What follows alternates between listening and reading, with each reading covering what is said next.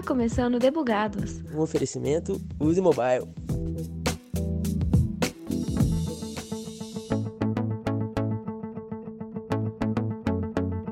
E aí, squad? Eu sou Thaisa Bocardi e vim falar de uma rede social que está dando o que falar, o Clubhouse. Com quase um ano de existência, o aplicativo já atraiu nomes de peso como Elon Musk e Oprah Winfrey. O clube já até passou o TikTok nas intenções de busca, mas mais tarde eu falo sobre isso. O funcionamento dele é bastante simples. Criamos salas de bate-papo por áudio e pronto. Mas eu vou aprofundar porque não é só isso. Vamos voltar na época do ouro do rádio. Entre as décadas de 30 e 50, eram comuns os programas de rádio com auditório. As pessoas iam até os estúdios para assistir aos programas ao vivo e a cores. A interação com o elenco do programa não era garantida, mas a experiência de estar ali como espectador já era um grande prêmio da vez. Podemos dizer que essa satisfação é porque gostamos do voyeurismo, tanto que temos um reality show na sua 21ª edição, ou os programas televisivos com auditórios que estão no ar até hoje, mesmo reinventados em função da pandemia. É isso que o Clubhouse nos oferece, a satisfação de acompanhar conversas de figuras. Você pode ou criar um bate-papo e interagir, ou apenas ouvir outras pessoas interagindo e se quiser participar é só levantar a mão e torcer para ser chamado para o papo. E o que é a mais da história está na exclusividade e quem são essas figuras pertencentes à bolha do clube. Por ser uma rede social só para iPhone, muita gente já fica de fora, especialmente no Brasil que a maioria é usuária de Android, como eu já contei no episódio sobre a influência do Android na democratização da internet. E os speakers que têm surgido são figuras populares com muitos assuntos que têm gerado benefícios para os negócios. Tanto que já ouvi ações sociais saírem de salas ou trocas de experiências sobre negócios saindo por lá. Reuniões de executivos ou o que eles pensam estão sendo expostos e estamos acompanhando para crescer junto deles e achar a nossa fórmula de sucesso. Então, considerando esse hype todo, o Clubhouse vai superar o TikTok? Não sei se existe uma resposta para isso, especialmente por se tratarem de redes sociais diferentes. Mas vamos começar com o porquê do TikTok fazer tanto sucesso. Num papo bem o dilema das redes sociais, digo que isso tem a ver com o nosso cérebro. O que as redes sociais querem é o nosso engajamento e elas alcançam isso nos oferecendo dopamina, que é o hormônio ligado ao prazer e à satisfação. Os algoritmos trabalham para oferecer conteúdos que nos interessam e os conteúdos são planejados para que a nossa atenção seja captada.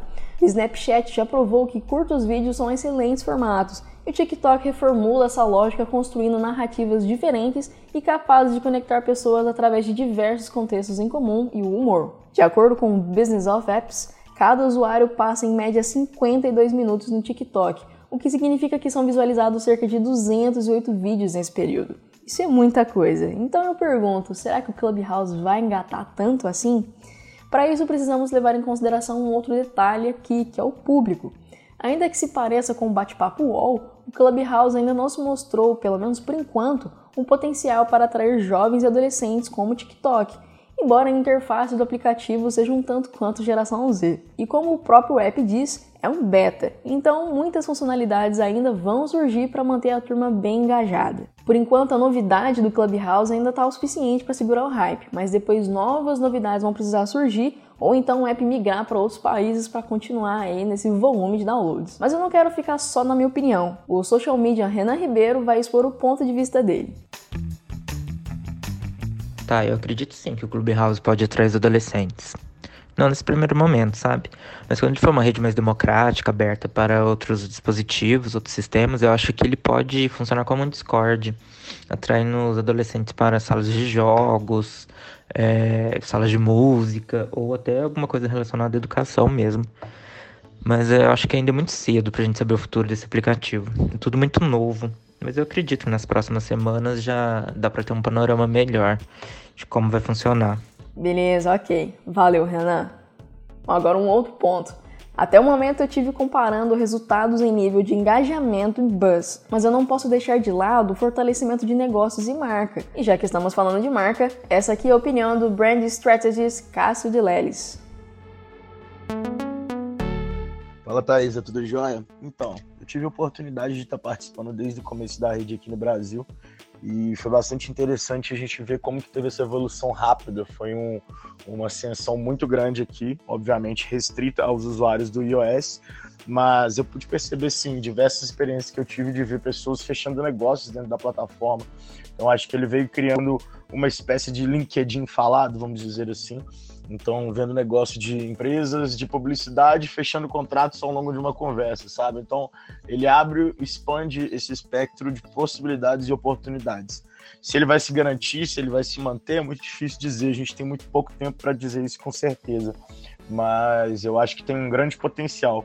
Nessa parte dos jovens, obviamente, é mais complexo, então é, eles vão, como você mesmo disse, é uma plataforma beta, então tem muitas funcionalidades para vir para a gente ter certeza de como que eles vão fisgar essas pessoas mais novas, vamos dizer assim.